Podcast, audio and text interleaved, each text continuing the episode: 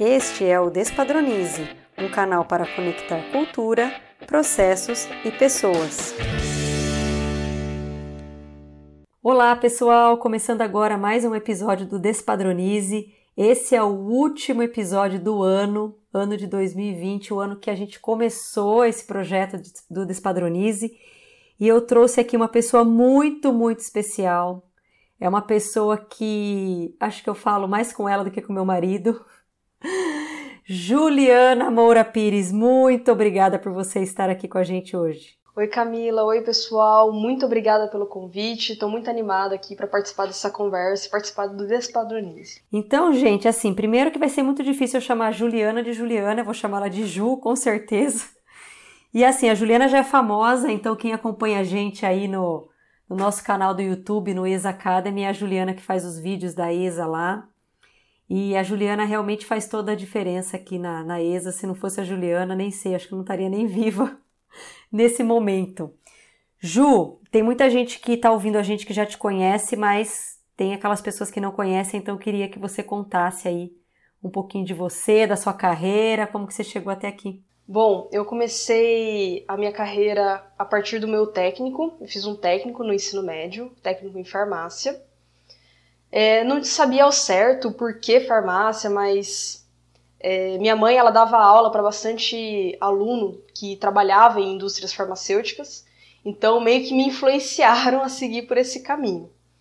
Então eu fiz o, o ensino técnico em farmácia, concluí junto com o ensino médio e aí veio a hora, né? Graduação, o que fazer? Sigo para farmácia? Vou para outra área? Então foi um momento de muita muita dúvida no que fazer. Mas por fim, eu gostava de química, vai, vamos para engenharia química, por que não? Fui para graduação em engenharia química. Foi difícil, mas foi muito divertido, foi muito aprendizado e no fim deu tudo certo. Aí me, uh, durante a faculdade eu comecei o meu estágio em, em qualidade em uma indústria farmacêutica animal e foi justamente fazendo procedimento. Pensa, indústria farmacêutica, muito procedimento, procedimento até para amigo secreto. Mas é, eu, eu queria mais, eu queria participar da produção, tá mais ali no chão de fábrica. Então, meu segundo estágio foi na área de processos químicos e foi ali que eu me senti engenheira. Porque ali eu estava de sapatão de segurança, plug, andando na fábrica, conversando com o operador e foi um ano de estágio fantástico. Aprendi muito também. E aí, terminou o estágio, terminou a graduação, 2017, e ali estava eu com meu diploma e desempregada. Quem me conhece sabe que eu não paro um minuto, então eu não consegui ficar parada nesse meio tempo.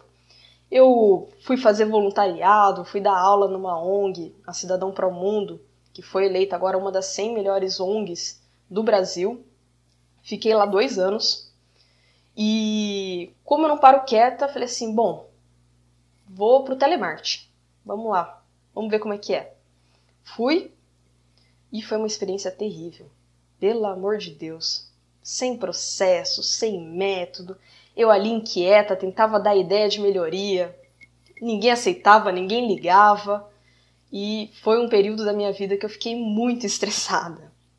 Mas eu acredito que revolta gera mudança. Então foi nessa época que eu me engajei bastante no LinkedIn.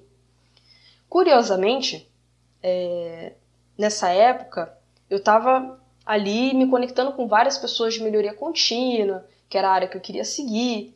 Então, foi um. Apesar de ser um momento revoltante, assim, que eu estava muito estressada, eu me conectei com pessoas muito bacanas. É, aí, me formei, enfim, é, vim para a ESA, e aí, esse ano, eu sou candidata a, a mestranda no programa de pós-graduação em Política Científica e Tecnológica na Unicamp para estudar ciência, tecnologia, inovação, que é uma coisa que eu gosto muito. Então, isso é um pouquinho aí da minha trajetória profissional e acadêmica. E, ô Ju, toda vez que a gente vai fazer palestra, né, a Ju tá sempre junto comigo, e a gente vai fazer palestra, principalmente com os estudantes, eu sempre falo isso pra Ju, Ju, conta como que você chegou na ESA. E eu quero que você deixe registrado aqui no Despadronize como que foi esse, esse processo, porque muita gente fala que entrar na ESA é muito diferente, né? Porque a gente não, não, não, não pega currículo, a gente não tem um processo é, comum, digamos assim. Então conta aí pra galera como é que foi essa, essa sua chegada. É, foi realmente muito diferente. Nessa época do telemarketing, que eu estava estressada e me engajando bastante no LinkedIn. Curiosamente, nessa época, o LinkedIn ele disponibilizou uma ferramenta de mentoria, que ninguém sabia ao certo como funcionava, mas você conseguia colocar ali que você estava à disposição tanto para receber quanto para oferecer mentoria. Então, estava eu coletando o LinkedIn e aí eu vi uma postagem de uma tal de Camila falando que se colocava à disposição para oferecer mentoria para quem tivesse interessado na área de melhoria contínua. Eu fui com a cara e com a coragem, cliquei no perfil dela, olhei, opa, de Campinas, que ótimo, a minha cidade, né?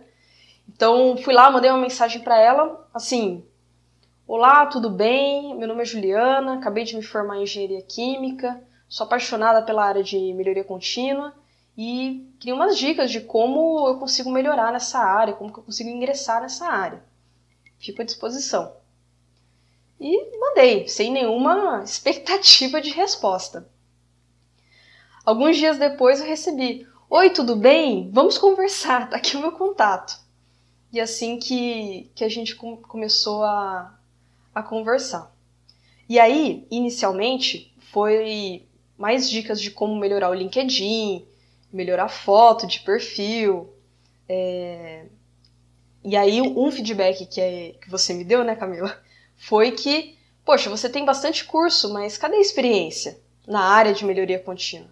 E eu falei assim, poxa, mas. E aí, como é que eu faço para conseguir isso? Já acabou meu estágio. Né? Como que eu vou ter experiência? Eu só vou começar um curso. E aí ela falou assim: ah, você tá livre tal dia? Que eu vou te levar para participar de um Kaizen. Eu falei assim: opa, tô dentro nem conhecia, nunca nem tinha visto pessoalmente, só conversando por WhatsApp. E aí no dia que a gente combinou, ela chega lá de carro, me buscou. Fomos pro cliente, eu super nervosa, assim, ah, será que eu tô bem vestida? Será que, né, eu vou para um cliente, como é que vai ser? E ela falou: "Olha, você fica, observa e só". E aí chegando lá no cliente, eu me apaixonei. Eu vi aquele monte de post-it, pessoal perguntando de processo e a Camila mapeando. Eu falei assim, nossa, é isso. E eu ali ajudando a colar os post-its. E a partir desse dia, a gente continuou conversando, estreitando né, o relacionamento. E, e assim, sem ver currículo, sem. Lógico, né? Só vendo currículo para me ajudar, mas. É, enfim, foi fantástico. É, eu acho legal também contar essa história, Ju, para o pessoal ver, né, o quanto às vezes a gente precisa se esforçar ou acreditar na oportunidade. E eu acho também que é, é legal também quando você conta que você começou formatando documentos, que era uma coisa muito simples, e depois você foi se tornando, é, enfim, mais responsável pelos projetos e, e, e pela liderança, né? Sim, inclusive no começo é, foi, foi muito aposta, porque eu ainda estava no telemarketing. Você fez a proposta de, e aí, vem para a ESA para formatar documento, assim, sem perspectiva de futuro. Eu falei, opa, vamos. E, e foi realmente come, é, formatando o documento no Word e também editando as apresentações das palestras. É, mandando, cuidando assim do, do e-mail, de, dos participantes da palestra, orientando onde que ia ser. Então começou com atividades mais simples e foi nesse acreditar que surgiu a oportunidade de participar de um projeto bem maior é, e que foi depois eu entrando foi um baita aprendizado, aprendizado para levar para a vida, uma oportunidade, assim, incrível. E foi só a primeira, porque depois disso vieram outras oportunidades incríveis. Com certeza, foi um cliente super grande que a gente é, trabalhou, né? Foi a maior indústria de, de móveis da América Latina, então foi uma experiência incrível. Ju, antes da gente entrar no tema desse podcast, né, para a gente falar um pouquinho de gestão do conhecimento, eu queria que você dividisse com as pessoas um pouco da rotina, um pouco da rotina na ESA. É, a gente sempre fez home office, então eu queria que você contasse um pouco, né, já que a gente está no meio aí da, da pandemia do Covid. Então, quem está ouvindo a gente aí em 2030, esse momento é o momento da pandemia. Eu queria que você contasse é, para as pessoas, para dividir um pouco. Bom, a rotina na ESA é aquela coisa dinâmica, né? Uma hora a gente está num cliente numa escola, depois a gente está numa indústria de imóveis. Então, aqui a gente tem o costume de falar que tem que virar a chavinha. Porque estamos falando de um projeto e de repente estamos falando de outro.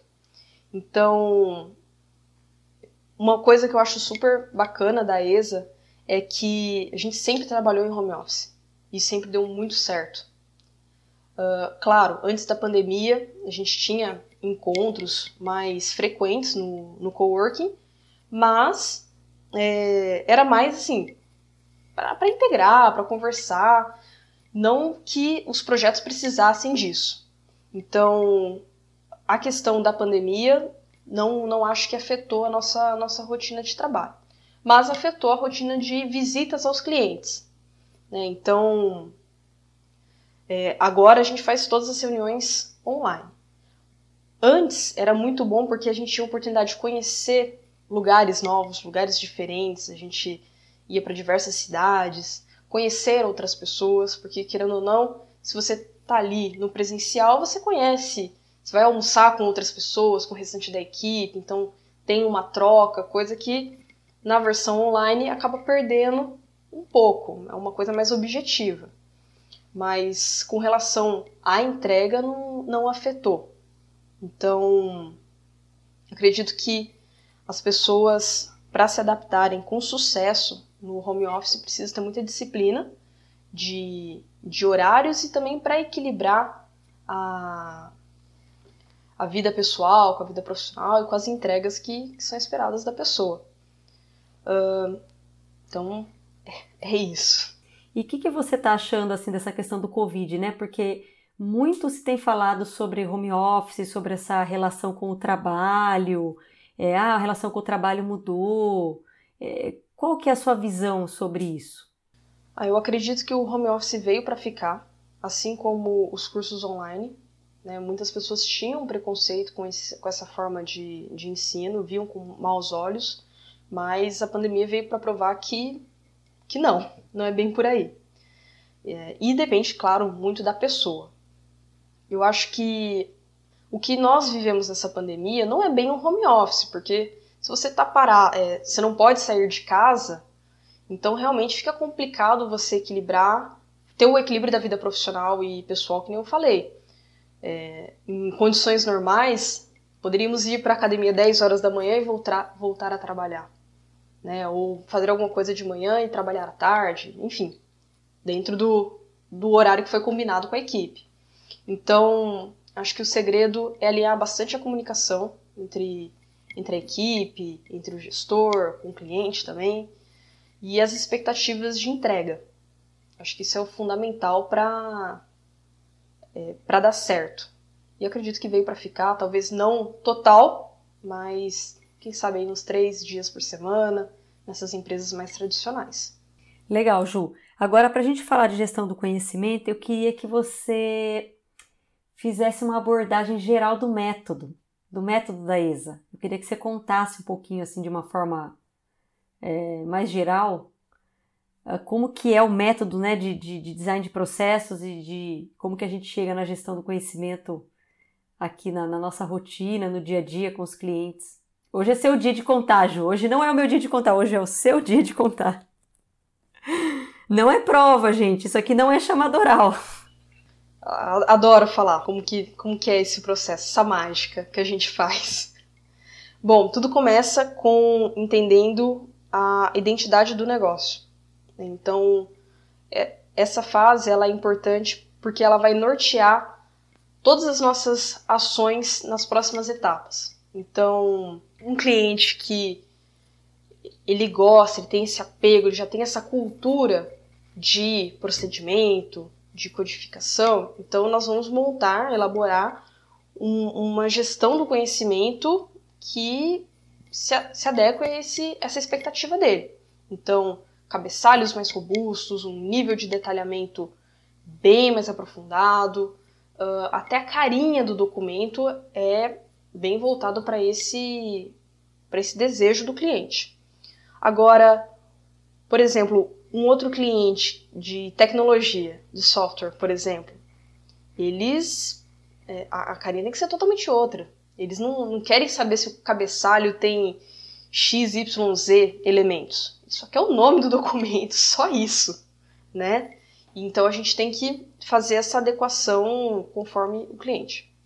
Aí, ok, entendido isso, nós vamos para a próxima etapa, que é de entender o macrofluxo do, do processo.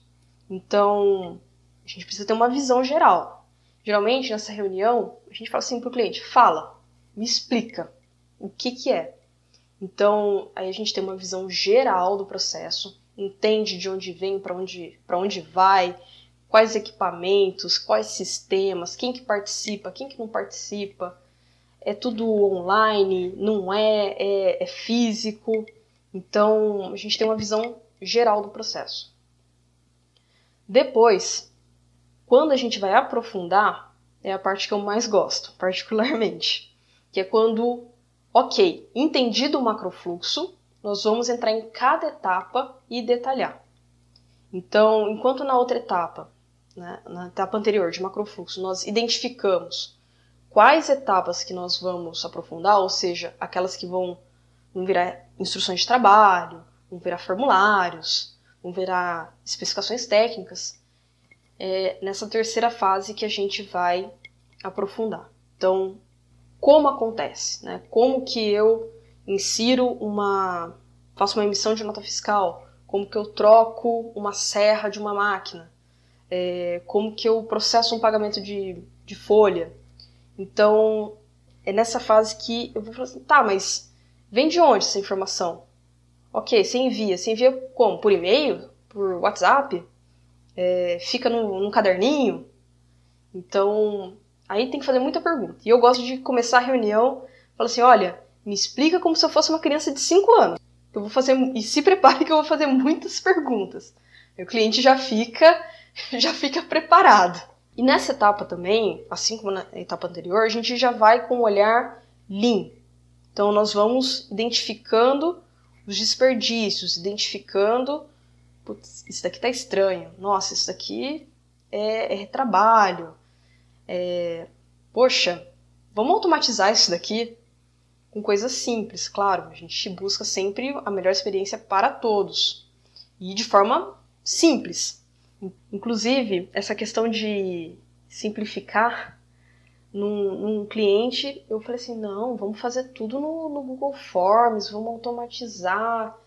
E aí o, o cliente falou assim, então, é, mas as pessoas não sabem mexer no celular, não sabem mexer num, num, num tablet. E aí? E aí vai para a próxima etapa nossa, que é pensar na acessibilidade. Então, como que essa informação ela vai ser acessada? E eu posso pensar que vou automatizar e vai ser tudo bom, mas é, eu tenho que pensar no cliente, no usuário, não só no requisitante. Requisitante às vezes pode ser a pessoa da qualidade, pode ser o dono da empresa, mas quem que é o usuário? Ah, é, é a pessoa ali que ela não sabe mexer. E aí? Então a gente tem que pensar nisso. Tem um outro exemplo que é na área de limpeza. Então, poxa, eu vou fazer um procedimento super Claro, né? Se é uma indústria de alimentos, tem que, tem que olhar o contexto. Mas uma limpeza simples de uma área administrativa, por exemplo, numa empresa de, de serviços, é, por que, que eu vou fazer um procedimento cheio de coisas escritas, sendo que eu posso fazer um, um mapa com código de cor, uma matriz, que a pessoa bate o olho e consegue executar? ou então é uma área, é uma, uma indústria que trabalha área úmida, e eu vou fazer um procedimento em papel, como que a pessoa ali, tudo molhado, vai conseguir manusear? Então, essa fase de acessibilidade a gente tem que ter muita empatia de entender quem é o usuário e conseguir pensar na melhor solução para ele. Ok, Ju, vamos para a próxima etapa. Ju, eu adorei que você falou isso, né? É, como que a mágica acontece, porque é, a, a, gente está sempre na rotina, a gente não para para pensar, mas é, é, é, mais ou menos isso, né? Quando a gente chega num lugar, ele está totalmente desorganizado e de repente a gente organiza o pensamento, organiza esse conhecimento, parece que realmente uma mágica acontece, né? Um, as pessoas passam um olhar diferente para aquelas tarefas. Né? Hoje mesmo a gente estava falando sobre isso. A gente estava desenhando, a gente está desenhando um processo de RH de uma grande empresa e, e tinha uma etapa muito é, importante, mas que as pessoas não faziam. E o gestor virou, né, Ju, e falou assim: Meu Deus, se ninguém faz isso, então tá uma merda. Então é, é mais ou menos isso. Quando a gente desenha e organiza, a gente passa a enxergar, né? É, melhorias, né? Desperdícios, passa a enxergar desperdícios que a gente não, não tinha noção que estava acontecendo, às vezes, com alguém que está do nosso lado. Quase como um processo de terapia, porque você despeja para a pessoa tudo desorganizado, para a psicóloga tudo desorganizado, e ela consegue organizar isso. Então, quando a gente vai conversar com o cliente, ele tem entrevistado que entende mais de processo, consegue contar de uma forma lógica, mas tem uns que falam assim: ah, eu faço assim, depois eu vou para lá. Não tem uma, uma sequência e a gente ali tem que entender isso que ele está falando, organizar de uma forma lógica. Então, é, é, bem mágica mesmo. Então, eu queria aproveitar pegar o gancho, já que você falou isso, né? Tem cliente que tem uma linha de raciocínio, nossa, super. Tem cliente que já é, vai e volta várias vezes. Eu queria que você contasse um pouquinho, né, para os nossos ouvintes sobre as dificuldades. Então, quando você está lá aplicando o método, desenhando os processos para fazer a gestão do conhecimento, quais são as maiores dificuldades que você vive é, ao fazer isso? Acho que, acho que é legal dividir isso com as pessoas, porque às vezes as pessoas pensam assim: nossa, é, só não funciona comigo. Mas não é isso, né? Não é tão simples assim quanto parece. Sim, isso daí tem muito a ver com a última etapa, né, de sustentabilidade. Então, como que a gente vai garantir que toda essa mágica que nós fizemos vai continuar depois que a gente sair, né, quando a gente finalizar o projeto. Então, acho que a principal dificuldade é das pessoas inicialmente entenderem a importância de terem seus processos documentados, mapeados. Acho que é, se a pessoa não vê importância naquilo, realmente é, fica difícil dela, dela participar ativamente do projeto, porque eles o cliente constrói junto com a gente. A gente nunca chega lá e fala assim, olha, tem que fazer assim. É uma construção, uma coisa colaborativa. Acho que uma outra dificuldade é conseguir fazer as perguntas certas para captar o conhecimento tácito, ou seja, aquele que a pessoa adquiriu ao longo da vida, adquiriu é, durante a, a, vivência dela ali na empresa, as experiências que ela teve. Ou seja, é aquela manha, aquele, aquela forma assim, ah, se eu apertar esse botãozinho aqui, aí funciona. Se eu der uma batidinha aqui, é, então é, fazer as perguntas certas para a gente pegar esse conhecimento e conseguir documentar, porque senão a pessoa vai embora por qualquer motivo e leva esse conhecimento junto. Então em todas as, a, as minhas conversas, nas reuniões, eu busco é, fazer perguntas que, que eu consiga entender esse conhecimento tácito. Né? Pensar na acessibilidade também não é, não é uma dificuldade, mas é uma coisa que eu penso muito. Então, como que essa pessoa vai, vai acessar o documento? Por exemplo, naquele projeto grande né, na, na indústria de imóveis, é, havia pessoas com é, deficiência auditiva. Então, como que eu vou fazer um procedimento em vídeo sem ali ou uma pessoa fazendo libras ou uma legenda? Então, é uma coisa que tem que ser pensada. Porque depois que você gravou, fazer retrabalho não é legal. Então, é uma coisa a ser pensada. E também a questão do treinamento de novos funcionários. É garantir que a, a cultura de buscar o documento seja realmente é, implementada ali. Então, começou uma pessoa nova, ah, então tem, tem aqui um procedimento para ajudar o treinamento desse colaborador novo. Então, acho que isso são. A, fazer a mágica não é difícil, mas o difícil é realmente garantir que ela continue é, depois que, que, que a ESA sai ali do cliente. Muito bom. E assim, eu acho que é legal também contar para as pessoas que. É, porque muita gente vê muito, às vezes, glamour, né? Tipo assim, ah, é um glamour ali, nossa, uma, são coisas assim. Tá a Camila lá no LinkedIn e tal, mas é, ninguém vê os perrengues, né? Então, quando a gente chega no cliente, o cliente marca a reunião, mas aí ele esquece da reunião. E a gente tem que voltar e a gente tem que esperar, às vezes, horas. Eu fui no cliente outro dia, a, a pessoa falou assim para mim: ai, manda um beijão pra Ju.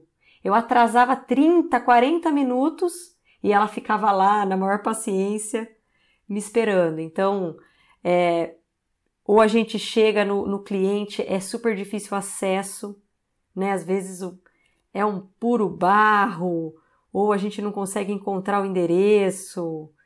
Enfim, tem esses perrengues também que a, que a, que a galera não vê, né, Ju? Sabe que essa questão de glamour, eu lembro que quando eu trabalhava na área de qualidade, tinha a auditora, que ela era, eu falava assim, nossa, quero ser auditora quando crescer. Tá sempre bem vestida, é, vai auditar fornecedor, então o fornecedor vai super tratar bem. Eu falei assim, vou, você que nem você. Ela falou assim, então, mas não é bem assim, viu?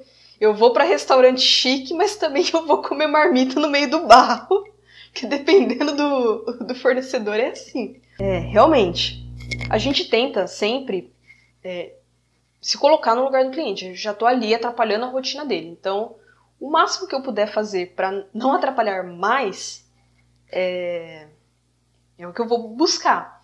Mas realmente, chá de cadeira. Teve um, um cliente que eu precisava pegar naquele dia. É, não tinha nem como sair, porque era lá em, enfim, nem lembro a cidade, mas foi o dia inteiro. Foi o dia inteiro. A pessoa só tinha reunião, era reunião atrás de reunião. Tinha que pegar senha para falar com a pessoa. E, e foi assim o dia inteiro, mas deu para pegar e ele falava: "Ai, desculpa, olha, eu vou te mandar, viu? Vou te mandar informação". Não, tudo bem. Estamos aí. É, fora ônibus que atrasa, é, chuva. Teve uma outra vez também que eu cheguei até cedo, uma hora antes. Aí começou, eu tava, fui tomar um café no McDonald's. Começou uma briga, sério, uma briga lá dentro do, do na porta. Eu falei assim, gente, tá dando horário.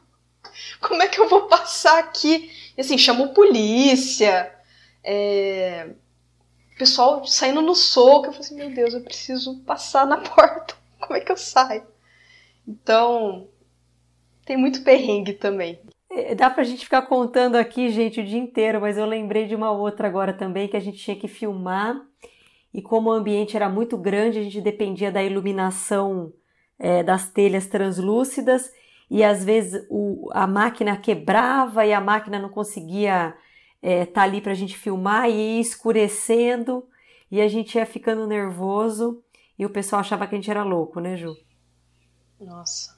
Não, e, e justo nesse cliente a fábrica era enorme, andando o dia inteiro com equipamento. O pessoal até olhava assim pra gente, porque pensa, era mochila, um computador, tripé, câmera, prancheta com o processo ali para validar. E, e, era assim, ah, você vai fazer um setup aqui? Opa, calma. Calma que eu vou gravar. Ah, você vai levar esse carrinho pra lá?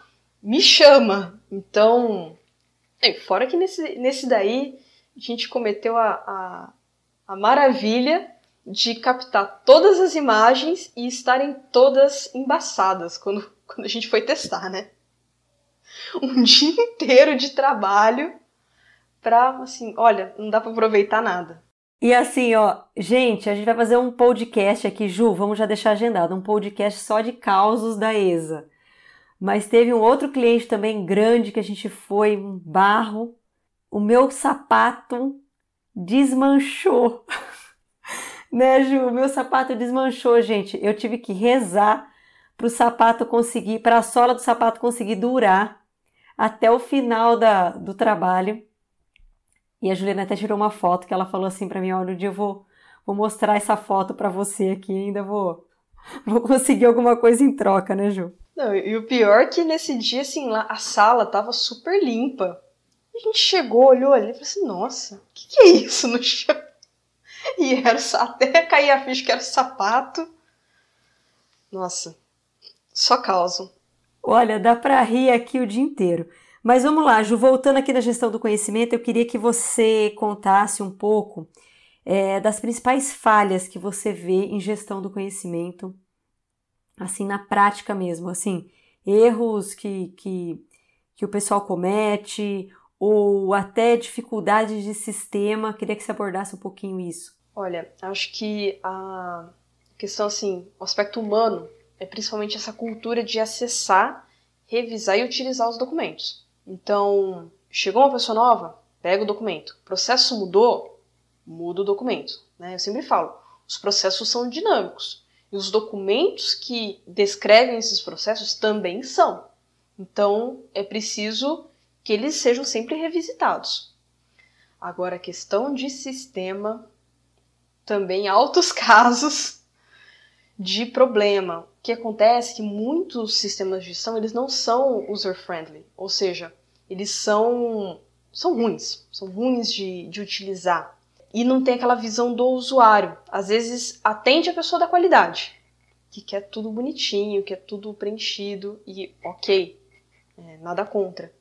Mas para o usuário, para a pessoa que vai consultar, para a pessoa que vai elaborar o documento, é terrível. É, tem um, Teve um cliente que eram 100 documentos, mais de 100 documentos, que precisavam subir, tinha que subir o arquivo em Word, o arquivo em PDF, e tinha que ser um a um. Um a um, colocando, preenchendo vários campos obrigatórios, que não dava para selecionar, ou ser uma coisa mais fácil, tinha que digitar. Ou então selecionar e aí ia para umas três telas, aprovar, é, inserir o, elaborador, revisor e aprovador em cada um e sem documentos. E não podia só arrastar, arrastar e drag and drop. Não dava. Então foi terrível. Foi uma dor de cabeça. Para no fim das contas o cliente falar assim: ah, não, eu vou, vou acessar por aqui, por, um, por, um, por uma outra forma muito mais fácil. Então, essa questão de, de ferramentas, ferramentas lentas, ferramentas muito engessadas, é, acaba dificultando essa cultura de acessar, de, de, de, acessar o documento, de revisar e tudo mais. Teve inclusive um outro cliente que falou assim: não, não, não faz assim não, porque para eu aprovar um documento, eu tenho que chamar não sei quantas pessoas, tem que ir para o global, tem que ter mais uma outra aprovação, que vai demorar tanto que deixa como está. Não faz essa, essa ação, não. Você, ah, tá bom.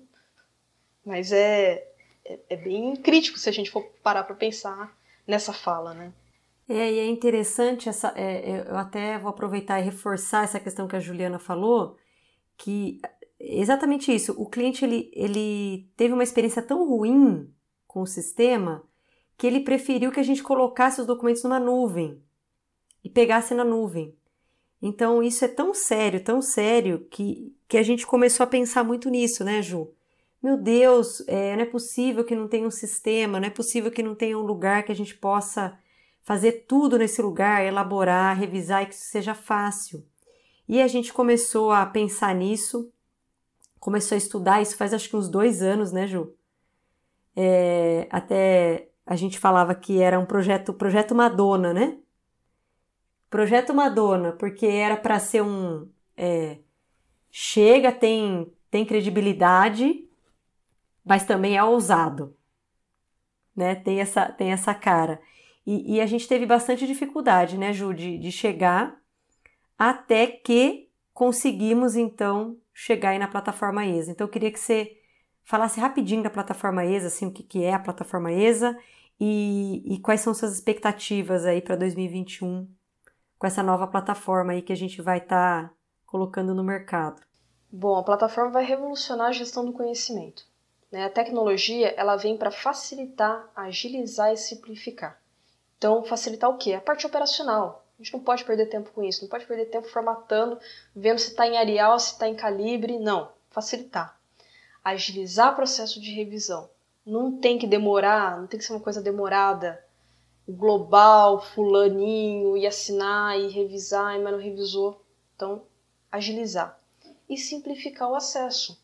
Porque como que eu quero criar uma cultura de buscar o conhecimento correto se tem um monte de burocracia, tem um, nem sei para onde procurar. Então, facilitar, agilizar, simplificar.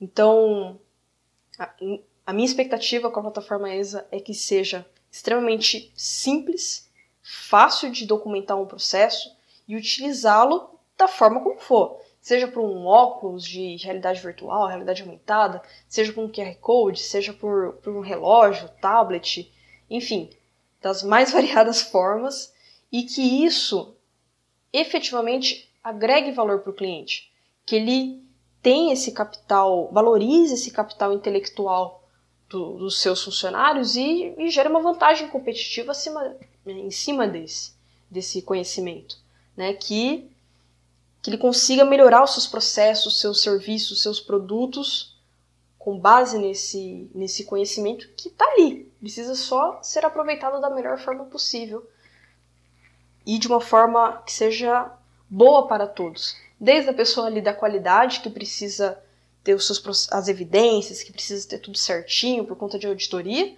e até para o operador que está ali, ele precisa dessa informação para conseguir executar a tarefa de forma correta, reduzindo erro, reduzindo desperdício e, e tudo mais.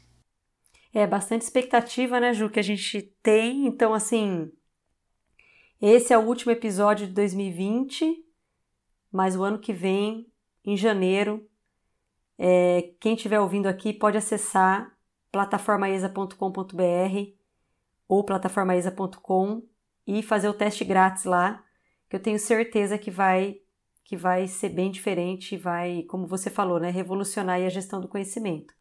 E aproveitando o gancho que você, né, tá aí para fazer um mestrado na área de tecnologia, né, na área de inovação, digamos assim, eu queria que você abordasse um pouco mais a tecnologia nessa parte de gestão do conhecimento. Como que você enxerga isso? É, onde você acha que a gente vai chegar? Ou onde, gente, onde você acha que nós já estamos? Como, como suportar isso, porque às vezes a gente vê isso como muito distante, né? principalmente para as empresas pequenas, né? que têm poucos recursos, que têm pouco dinheiro. Eu queria que você falasse um pouquinho sobre isso. Como eu falei, eu acho que a tecnologia ela vem para facilitar. E com o tempo, eu acredito que as tecnologias vão ficar, essas tecnologias, né, inteligência artificial, blockchain, essas que, que a gente ouve falar e assim, nossa, mas isso é tão inacessível. Não.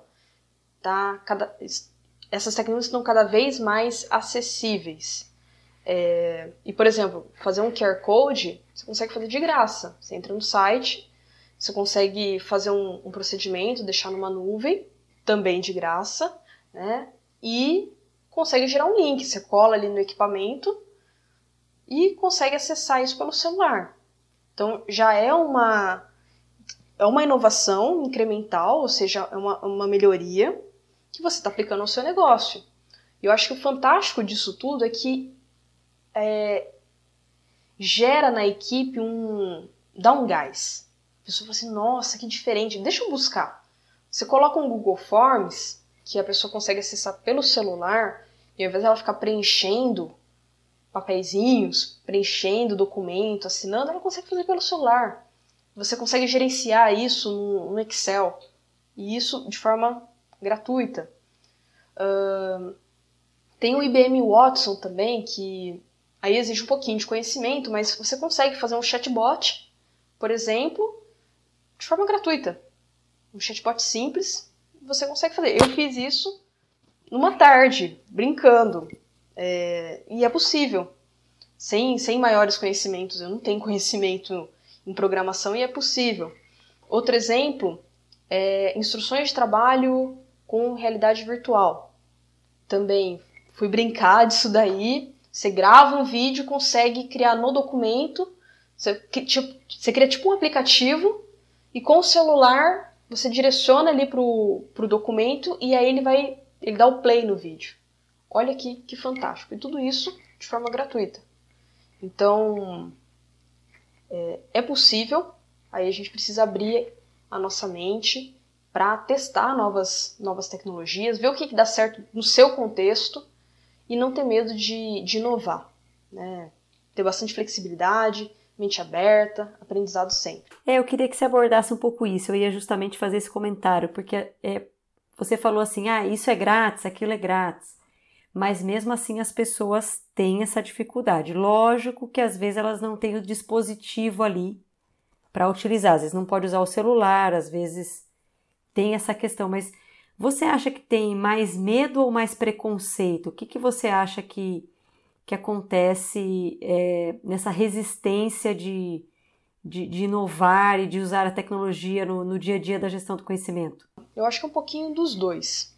Eu acho que tem muito medo, pessoa tem um apego, né? Teve um cliente que, mesmo os dados estando na, estando na nuvem, ou seja, seguro, a, a pessoa queria anotar ali no caderninho, queria anotar ali na, na, na planilha, porque tinha medo que isso sumisse. Então, imagino que tem assim um pouco de medo, e um pouco de preconceito também, porque mesmo quando a gente apresenta uma coisa simples, por exemplo, um Google Forms para você fazer o, um diário de bordo dos motoristas, por exemplo.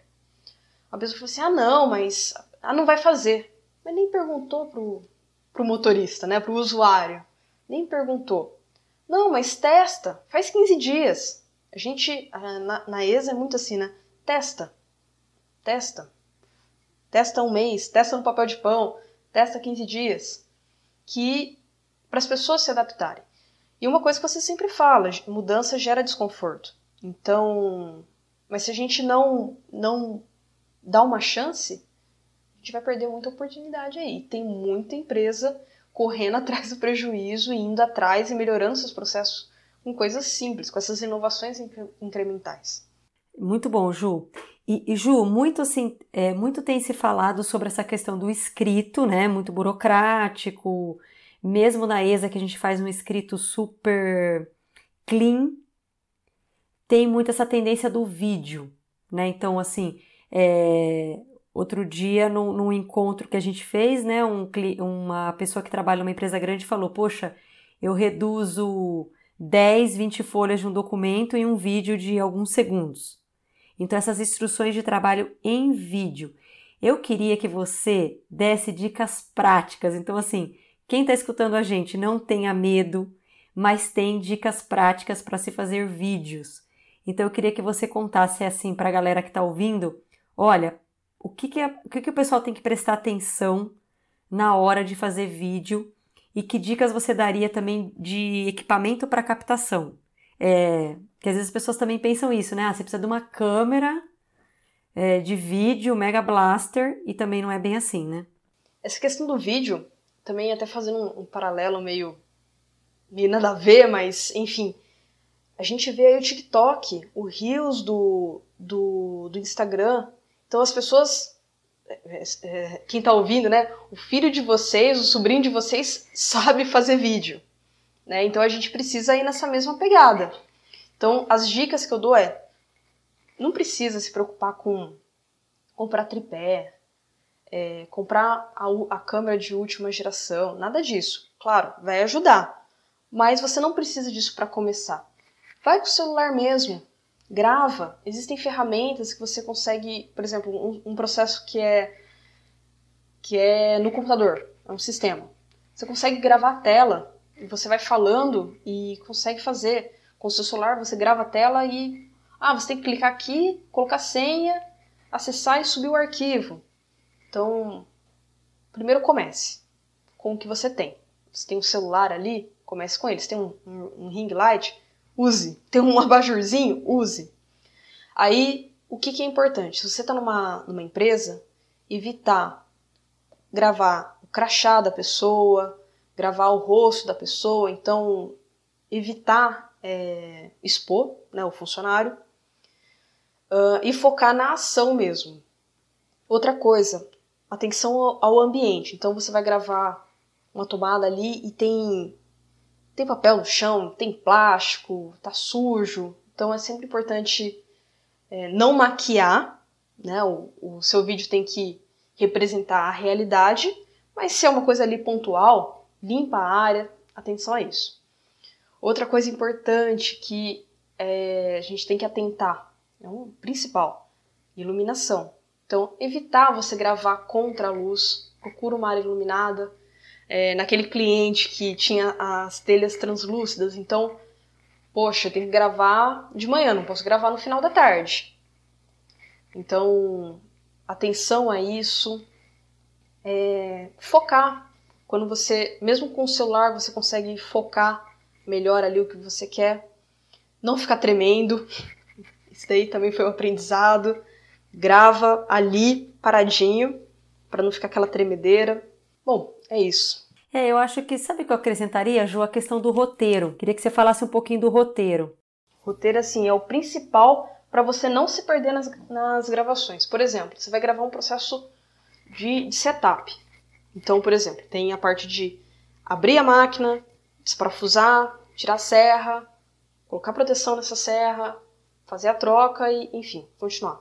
Então são muitas coisas. Você pode desde gravar em uma tomada só, e aí você tem que ter certeza, e aí a importância do roteiro, que todos os passos estão sendo seguidos, ou fazer várias tomadinhas de cada etapa. Então, tirar. Vai lá e grava um vídeo de dois segundos da pessoa tirando ali a serra. Então, o roteiro, ele vai... Ele que vai nortear é, quais imagens que você vai captar. Porque o que, que acontece na prática? Você quer tirar um monte de foto, você quer gravar um monte de vídeo, você fica com medo, você fala assim, ah não, vou salvar. Não salve, apague. Gravou errado, apaga. Por quê? Depois você vai baixar essas imagens no computador, se você gravou no celular, gravou na câmera, você vai baixar para o computador e vai tentar fazer o match com, com o procedimento. E aí que aí que a gente chora, porque você vai ter 100 fotos e vídeos tirados para um procedimento com 10 passos. Então, por isso que o roteiro ele ajuda você a não esquecer de nada e também ser bem assertivo na captação. Legal, Ju. Depois eu vou até anotar aqui para a gente fazer um YouTube lá no canal do YouTube um, um episódio só de roteiro e vídeo. Eu acho que é bem legal e explicando essa parte, eu acho que fica bem bacana.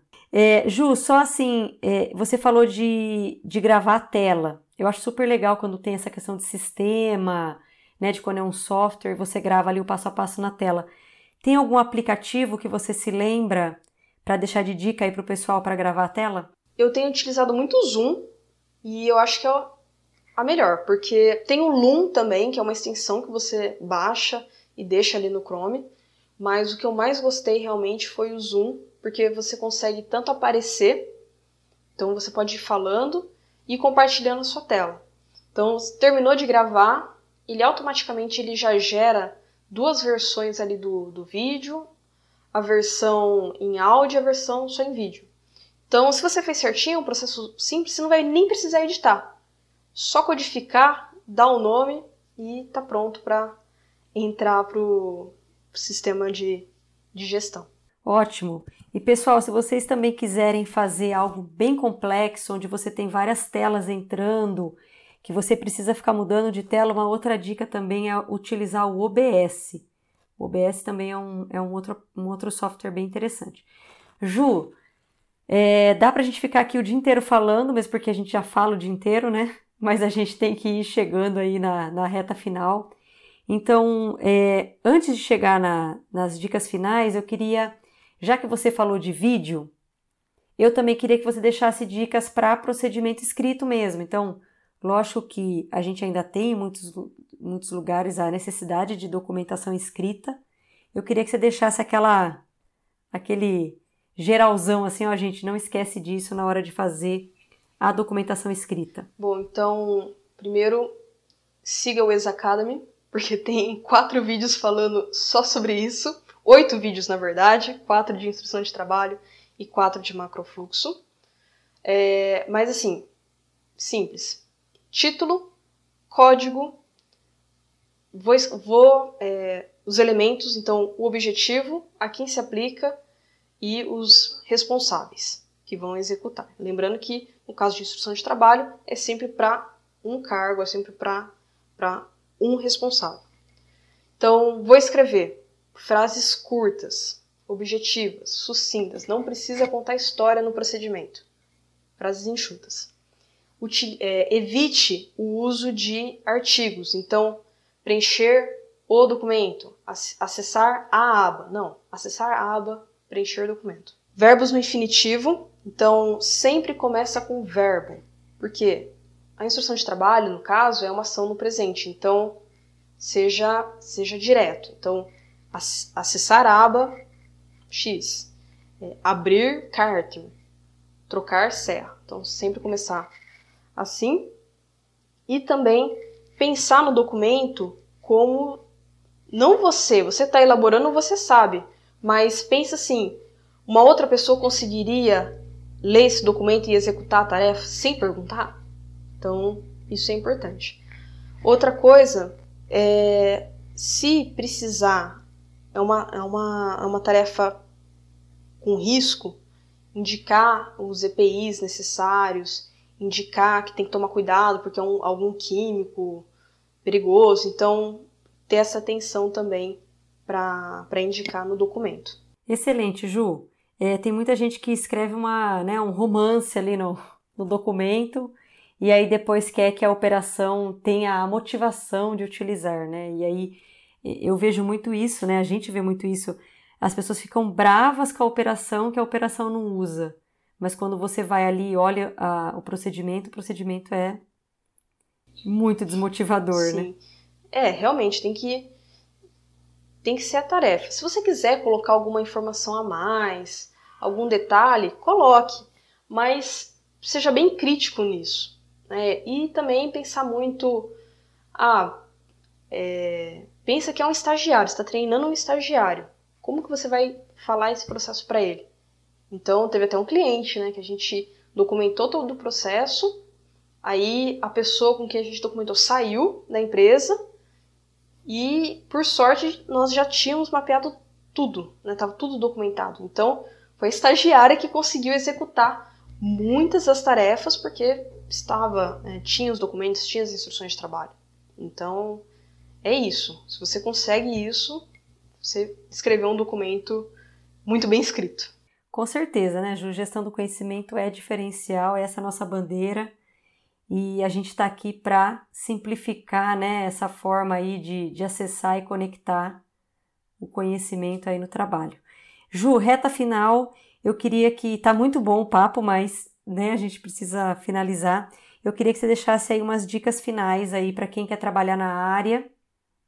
O que, que você deixa aí de, de dicas para quem está nos ouvindo? É, bom, a primeira dica é ser um bom observador. Então, observar, ter um olhar atento.